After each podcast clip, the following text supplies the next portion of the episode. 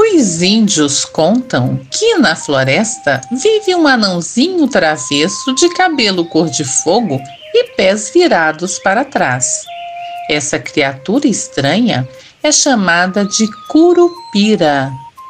Amigo da natureza, é comumente visto montado em sua queixada e passa os dias cuidando dos vegetais e dos animais.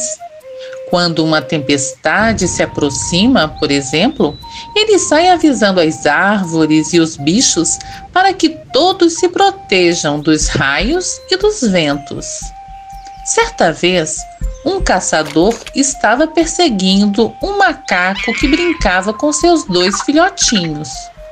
Curupira, percebendo a intenção do inimigo, começou a andar, deixando bem visíveis as pegadas invertidas. Olhando aquelas marcas no chão, o homem se interessou. Parece que os índios passaram por aqui. Vou atrás, porque eles sabem as melhores localidades para a caça. Depois de muito andar, ele foi atraído por uma bela canção. Na verdade, era o Curupira cantando e aquela voz conduziu o caçador até a armadilha. O guardião da floresta se aproximou do buraco e ouviu o grito do prisioneiro: Por favor, tire-me daqui!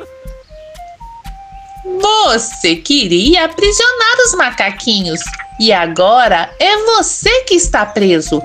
Bem feito! O caçador então ficou muito envergonhado e triste, e Curupira se comoveu. Não precisa chorar, vou libertá-lo. Antes, prometa-me que de hoje em diante você vai respeitar os filhotes dos animais. Eu prometo, eu prometo. Diante do aventureiro já livre, o Ruivinho anunciou: Agora vá e não se esqueça do seu compromisso. O caçador, que ficou realmente arrependido, passou a proteger os filhotes dos animais. E Curupira ficou muito feliz, porque aquele homem cumpriu a sua promessa.